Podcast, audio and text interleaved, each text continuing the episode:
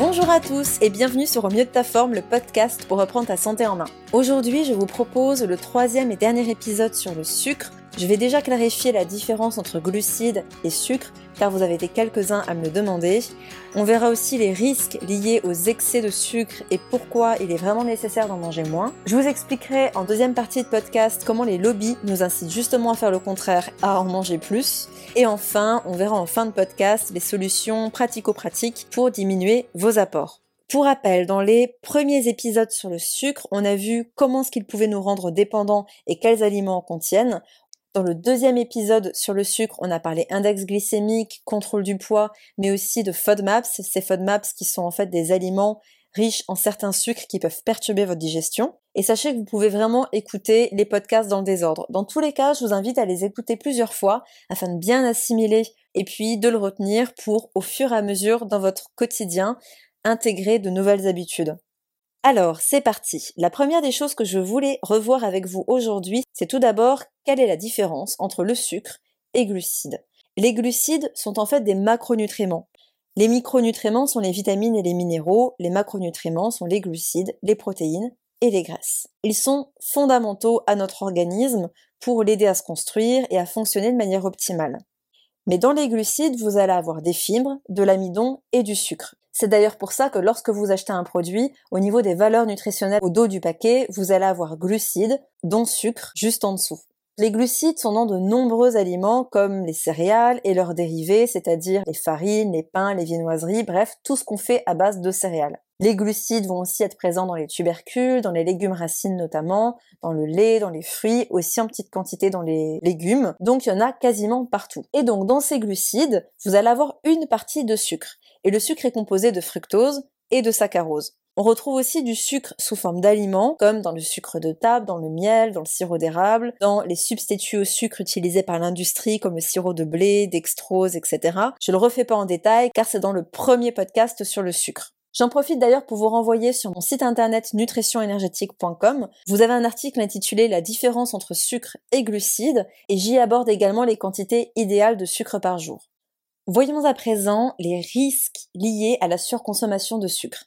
Alors les personnes atteintes de diabète de type 2 le savent très bien, le sucre est directement corrélé au diabète et c'est aujourd'hui une réelle épidémie mondiale. Alors, différenciez bien le diabète de type 1, qui est une maladie auto-immune, et le diabète de type 2, qui est clairement en lien à notre consommation de sucre et à notre mode de vie. Donc cette pathologie est une maladie qui touche 357 millions de personnes dans le monde, chiffre qui n'arrête pas d'augmenter, et si on continue comme ça, d'ici 2030, ce sera la septième cause de décès dans le monde. Or, qu'est-ce qui cause le diabète? On a abordé déjà ça dans le podcast précédent en parlant d'index glycémique.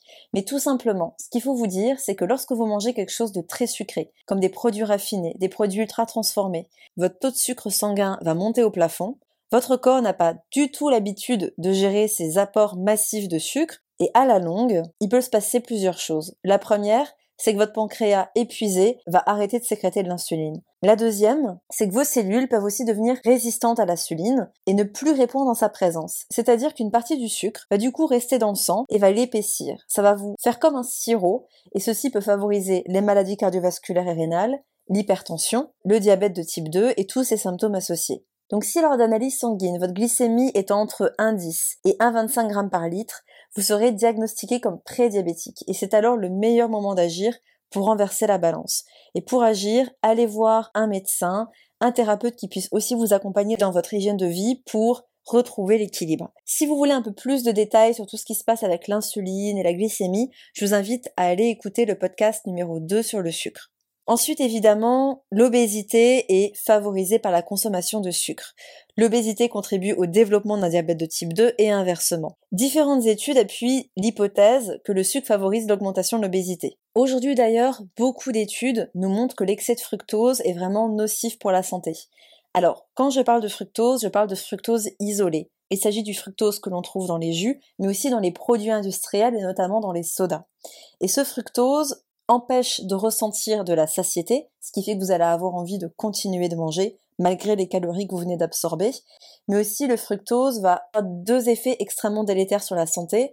La première, c'est qu'il va générer une stéatose hépatique, c'est-à-dire qu'il va vous donner un foie gras. Et enfin, il va favoriser le développement et la croissance des cellules cancéreuses si elles sont présentes.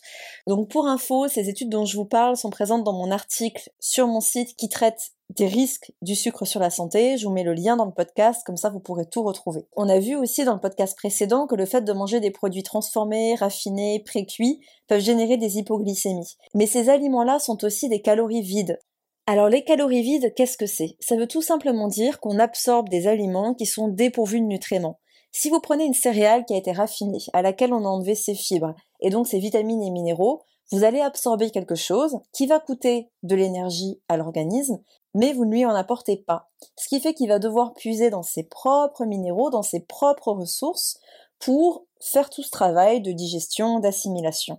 Et à long terme, ça favorise la déminéralisation et la fatigue chronique. Et ça, c'est valable pour tous les produits raffinés et pour tous les produits transformés. Et évidemment, en toute logique, si vous apportez des calories complètement vides qui vous déminéralisent, votre estomac aura mangé, mais votre cellule, elle, elle aura que dalle. Donc, vous allez avoir davantage faim et manger plus. Et c'est vraiment un cercle vicieux qui contribue aussi à la prise de poids, voire à l'obésité.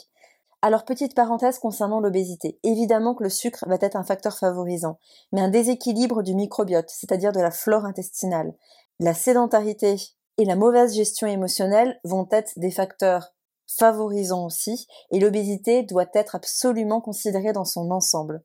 Combien de mes clients ont pris des dizaines de kilos suite à un choc émotionnel? Et ne pas prendre en considération ce type de points nous éloigne très souvent de la cause profonde de ce que le corps nous signale à travers une prise de poids. Donc vraiment, si vous souffrez d'obésité, il est très important de vous faire accompagner. Ensuite, au-delà du diabète et de l'obésité, le sucre va aussi avoir un impact sur la santé cérébrale. Pour comprendre le lien entre le sucre et les problèmes de santé cérébrale, il va falloir que je vous explique plusieurs choses. La première à savoir, c'est qu'en fait, on sait très bien qu'aujourd'hui, les sucres en excès ou les sucres mal digérés vont favoriser des problèmes intestinaux. Pourquoi? Eh bien, tout simplement parce qu'on mange trop de sucre, mais aussi parce qu'on ne les mastique pas suffisamment. Il faut quand même savoir que l'on devrait mastiquer au moins 20 fois chaque bouchée et je pense qu'aujourd'hui, on est dans les 4-5, euh, allez, 6 max et le fait de ne pas mastiquer suffisamment va faire que vous n'allez pas saliver les glucides que vous absorbez. Et c'est la salive qui va notamment, grâce aux enzymes qu'elle contient, vous aider à digérer ces, ces glucides-là. Donc ces glucides vont arriver dans l'intestin et la première chose qui va se passer, c'est que puisqu'ils sont mal digérés, ils vont aller irriter la muqueuse intestinale et les excès de sucre vont aller nourrir les bactéries normalement présentes dans notre côlon. Vu que ça fermente, ces bactéries vont migrer vers l'intestin grêle, et là on va avoir des ballonnements, un déséquilibre bactérien, une prolifération des champignons qu'on a tous dans nos intestins, mais qui là du coup vont se développer en excès, c'est le principe de la candidose digestive, et puis on peut avoir aussi une alternance entre diarrhée et constipation. Or, si ce problème s'arrêtait au niveau du ventre, ce serait bien. Mais comme on sait aujourd'hui, le lien intestin-cerveau est fondamental et beaucoup de neurones se trouvent au sein même de nos intestins. D'ailleurs, par exemple, la maladie de Parkinson pourrait être prédiagnostiquée en voyant les lésions qui se passent au niveau intestinal avant même qu'elles n'apparaissent dans le cerveau. À ma connaissance, l'une des premières personnes qui a mis en évidence le lien entre la santé intestinale et la santé cérébrale est Natasha Campbell. À la base, elle était neurologue, mais à la fin des années 90, elle a créé un régime pour soigner le syndrome entéropsychologique. Entéro comme intestin, psychologique pour illustrer les problèmes de comportement en lien avec la santé cérébrale. Ce qui l'a amené à ce travail-là, c'est l'autisme de son fils. En tant que neurologue, elle se rendait compte qu'elle était plutôt démunie par rapport à la pathologie de son enfant, et elle a essayé par tous les moyens de le soigner. Or, à la même époque, les travaux du docteur Wakefield, qui est un gastro-entérologue à Londres, a démontré le lien entre l'autisme et les troubles digestifs. Donc, inspirée par le travail de ce gastro-entérologue, Natasha Campbell a essayé de comprendre comment l'intestin pouvait être irrité, qu'est-ce qui dans notre mode de vie pouvait aller inflammer cet intestin, et puis comment il était possible d'expliquer cette relation intestin-cerveau. La chose à retenir, c'est que les excès de sucre vont favoriser les fermentations intestinales, créer une perméabilité et en raison des lésions digestives, les messages vers le cerveau seront biaisés, ce qui peut donner ce fameux syndrome entéropsychologique, c'est-à-dire le syndrome entre intestin-cerveau. Et les différentes pathologies associées ont été dans un premier temps l'autisme, la dépression ou encore la schizophrénie. Alors bien sûr, je ne suis pas en train de vous dire que les sucres sont l'unique cause de l'autisme ou de ces maladies psychologiques voire psychiatriques. En revanche, il joue un rôle prépondérant, mais disons qu'avec les additifs alimentaires, les pollutions environnementales et les excès d'écran, on a le trio gagnant pour favoriser ce type de pathologie. Autre exemple que je peux vous citer qui nous montre que les sucres sont vraiment délétères pour la santé cérébrale, en tout cas à long terme, c'est la maladie d'Alzheimer. Aujourd'hui, cette maladie est renommée le diabète de type 3 car on constate en fait que les neurones réagissent un petit peu comme nos cellules. C'est-à-dire que quand il y a trop d'insuline dans votre corps, les neurones vont commencer à saturer et leurs récepteurs ne vont plus en tolérer davantage. Ce qui fait que même si vous mangez des sucres, le cerveau va commencer à fonctionner au ralenti et à ne plus avoir la capacité de se nourrir de glucose. En plus, lorsque l'on sait qu'une personne atteinte d'un diabète de type 2 à 50% de risque supplémentaire de développer une maladie d'Alzheimer, ou encore que le fait que vous ayez un peu trop de sucre dans le sang va favoriser la diminution de 6 à 10% du volume de l'hippocampe et de l'amygdale, c'est-à-dire des deux parties du cerveau responsables de votre mémoire, mais aussi de la précision de vos gestes, on peut clairement comprendre que le sucre joue un rôle fondamental dans le développement de ces pathologies-là.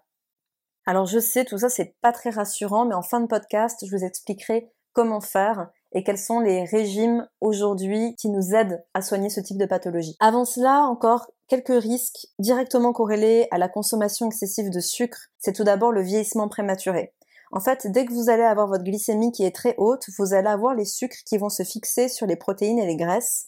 Or, sachez que vos cellules sont clairement constituées de protéines et de graisses.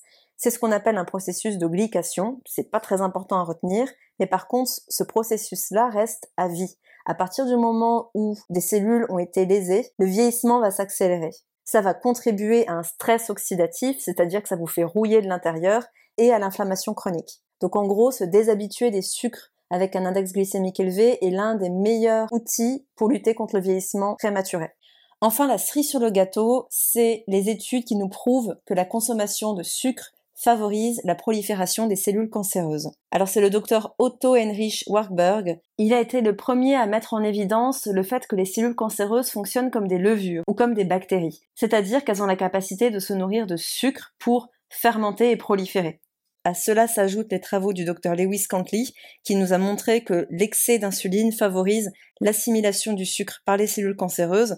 Le Fonds mondial de recherche sur le cancer va également dans ce sens et l'Agence internationale de la recherche sur le cancer a publié en août 2016 un rapport nous montrant la relation entre le surpoids, l'obésité et 13 cancers, dont le cancer du pancréas, du côlon, des ovaires, du sein ou encore de la thyroïde. Alors là encore, ce n'est pas que le sucre qui va être responsable de tout, bien évidemment. Notons que pour le cancer, vous avez différentes choses qui vont fortement le favoriser ou le faire flamber. Tout d'abord les excès de sucre, évidemment. Ensuite le manque d'aliments naturels, car les fruits et légumes frais vont vous apporter des fibres, des vitamines, des minéraux et des antioxydants fortement protecteurs. Enfin, le mauvais ratio oméga 6 oméga 3 est fortement inflammatoire. Donc quand on mange trop d'oméga 6 comme les margarines, huile de tournesol, maïs, pépins de raisin, les animaux nourris au maïs et soja, et qu'on n'a pas suffisamment d'oméga 3 dans l'alimentation, oméga 3 qu'on trouve par exemple dans les huiles de colza, de lin ou encore dans les poissons gras, on va favoriser l'inflammation des tissus et les développements des cellules cancéreuses. Si à tout cela vous ajoutez les pollutions environnementales, le manque de sport, l'excès de stress, les hormones présentes partout dans l'alimentation des animaux d'élevage, dans l'eau potable entre autres, on peut quand même comprendre pourquoi les déclarations de cancer ne cessent d'augmenter. Alors maintenant, par rapport à toutes ces pathologies, que faire pour limiter les risques? Le premier conseil que je peux vous donner, c'est de manger à 80% vrai, des aliments naturels, non transformés. Depuis le début sur ces trois podcasts, les aliments les plus nocifs sont toujours les produits transformés, ultra transformés, les produits raffinés, blancs, qui vont faire d'office élever votre glycémie de manière beaucoup trop abrupte. Si vous diminuez la quantité de ces aliments-là et que vous apportez beaucoup de fibres dans votre alimentation avec des aliments vrais, vous allez en limiter fortement les effets délétères sur votre santé. Mais de manière générale, si 80% de votre alimentation naturelle, à base d'aliments frais, peu importe ce que vous mangez dans les vins restants, leur impact sera beaucoup moins important.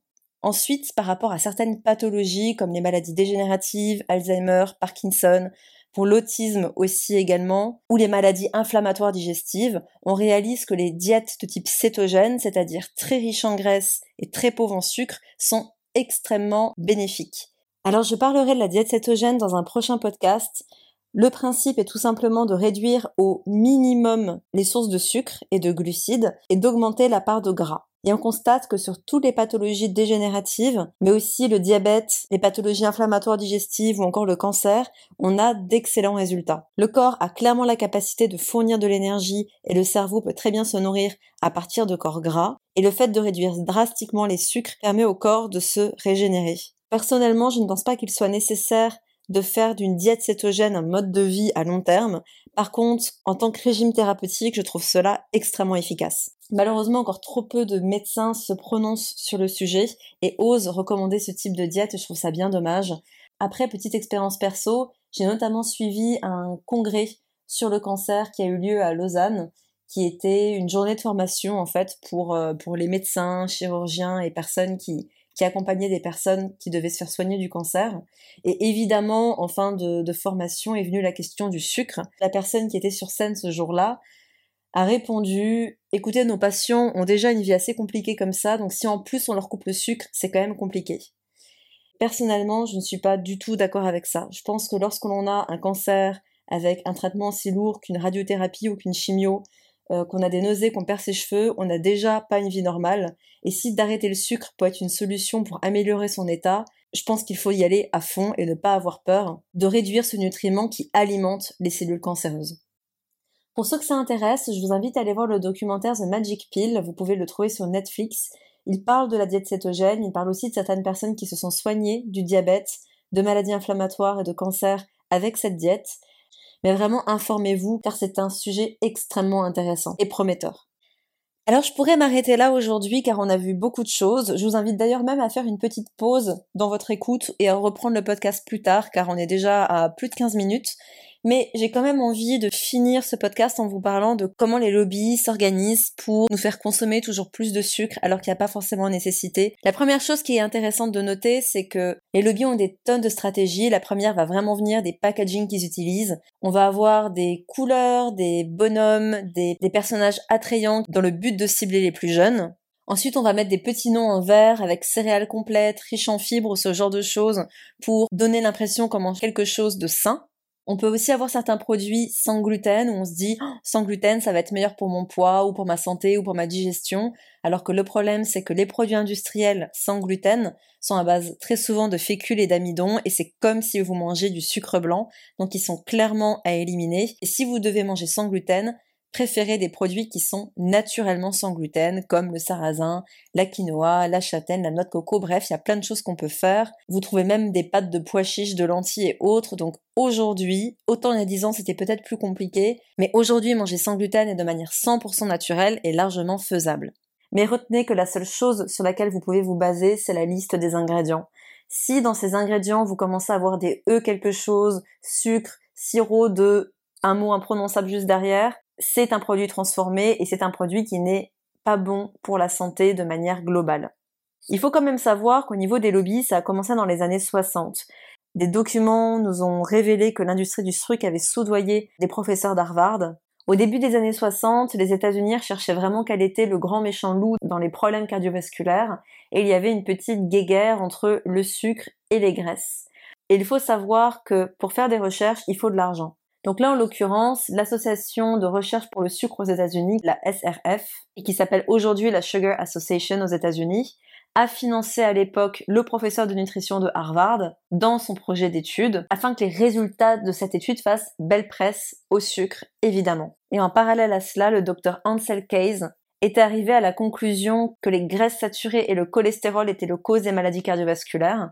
C'est ainsi que toute l'industrie a commencé à faire des produits allégés Or, ce cher Ansel Case a écarté les études qui n'allaient pas dans son sens, et c'est ainsi que des décennies de recommandations nutritionnelles ont été biaisées.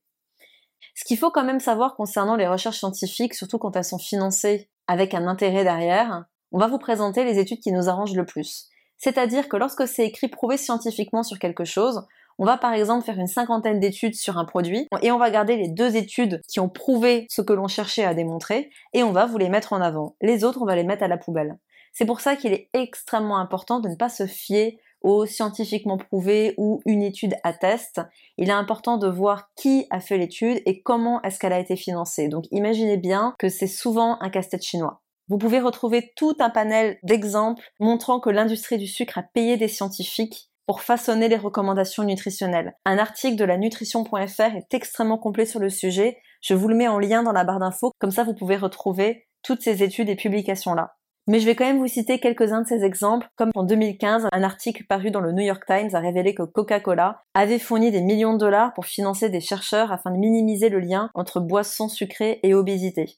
En 2016, l'Associated Press a rapporté que les fabricants de confiserie financent des études pour accréditer l'idée que les enfants qui mangent des bonbons ont tendance à être moins gros. Ensuite, il faut savoir que le CEDUS, qui est l'organisme de propagande de l'industrie du sucre, a été chargé en fin 2013 par l'éducation nationale d'informer les enseignants, les élèves et leurs familles à la nutrition et la santé.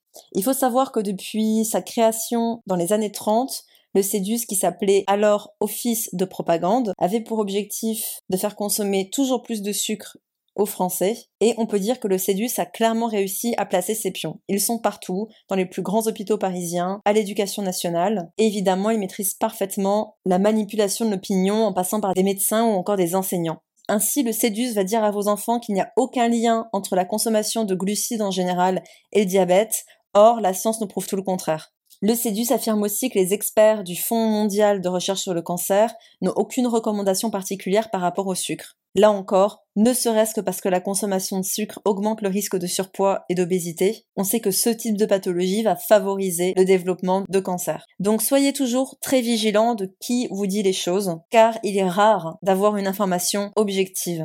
Enfin, je vous mets en lien du podcast un document que j'ai trouvé toujours sur le site lanutrition.fr, mais qui vient d'un organisme associatif industriel qui défend les intérêts de Kellogg's et Nestlé. Et ces documents montrent la stratégie de cet organisme pour persuader l'opinion des avantages des produits céréaliers et sucrés. Leur tactique est de mettre de leur côté des leaders d'opinion, des grands médecins, et on y retrouve leur stratégie orchestrée à travers les réseaux sociaux. Ainsi, des médecins nutritionnistes ou diététiciens sont payés pour faire la promotion des campagnes céréalières.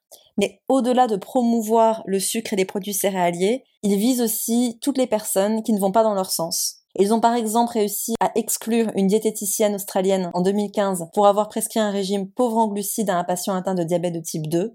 Et on voit dans ce document tout un listing de personnes qui pourraient avoir, je cite, des plaintes officielles ou des pénalités en raison de leurs propos anti-sucre ou du fait qu'ils préconisent des régimes de type paléo, cétogène ou en tout cas avec peu de céréales.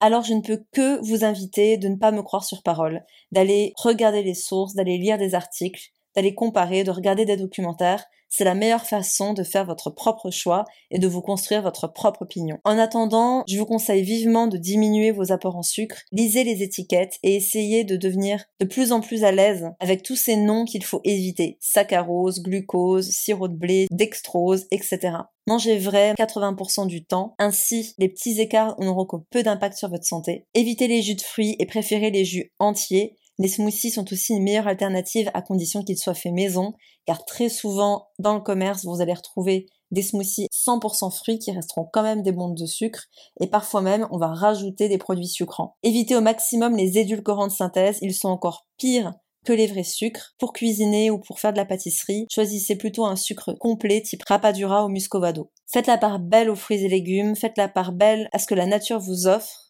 et allez-y progressivement afin d'intégrer vos nouvelles habitudes à long terme. Je vous remercie pour votre écoute. J'espère que ces trois podcasts sur le sucre vous auront apporté les réponses à vos questions et qu'ils vous aideront à faire des choix en conscience.